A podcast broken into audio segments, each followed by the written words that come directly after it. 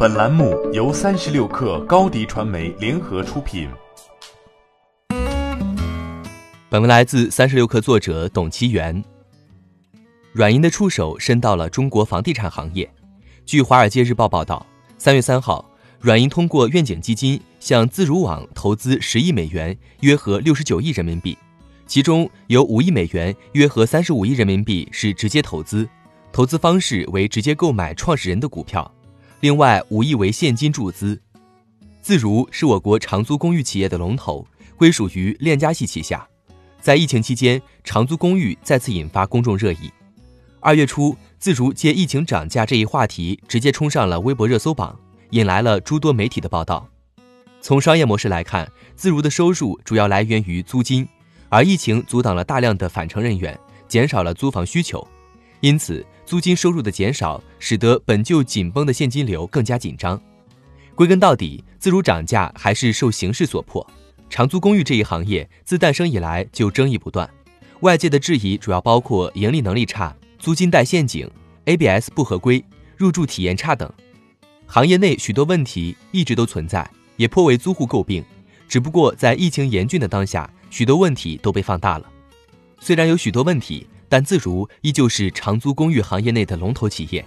自如也不止一次被传言在海外上市。在愿景基金遭遇 OYO、WeWork 的滑铁卢后，孙正义的投资风格也变得稳健了。软银急需愿景基金旗下投资项目顺利上市，变现退出，而自如也急需这笔钱渡过难关。因此，愿景基金对自如的投资会提高自如顺利上市的可能性。此外，软银此次还领投了贝壳找房的十五亿美元，约合一百零四亿人民币融资，其中有十亿为软银投资。另外五亿美元由高瓴资本、腾讯控股、红杉资本投资，与自如一样，贝壳也属于链家系。贝壳找房是我国最大的房地产线上交易经纪商之一，对标美国的 Redfin。贝壳找房曾获得了腾讯等大财团的投资，还获得了微信的流量加持。贝壳与自如类似，都是链家系的企业，都是各自业内的龙头，日子都不好过。线上开店轻装上阵，能够减少地产调控的冲击，但想要完全避开政府调控是不可能的。二零一九年以来，我国经历了互联网寒冬和最严的一轮地产调控，尤其是今年开年，全国商品房成交量普遍下滑，大环境给贝壳的收入蒙上了一层阴影。据悉，软银可能会将投资贝壳找房的投资公司变为愿景基金第二期，为了获取投资方的支持。孙正义急需能够快速实现盈利的项目，而贝壳找房无疑是一个比较优质的投资标的。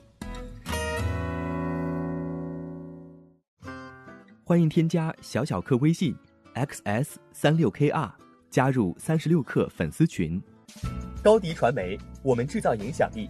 商务合作，请关注新浪微博高迪传媒。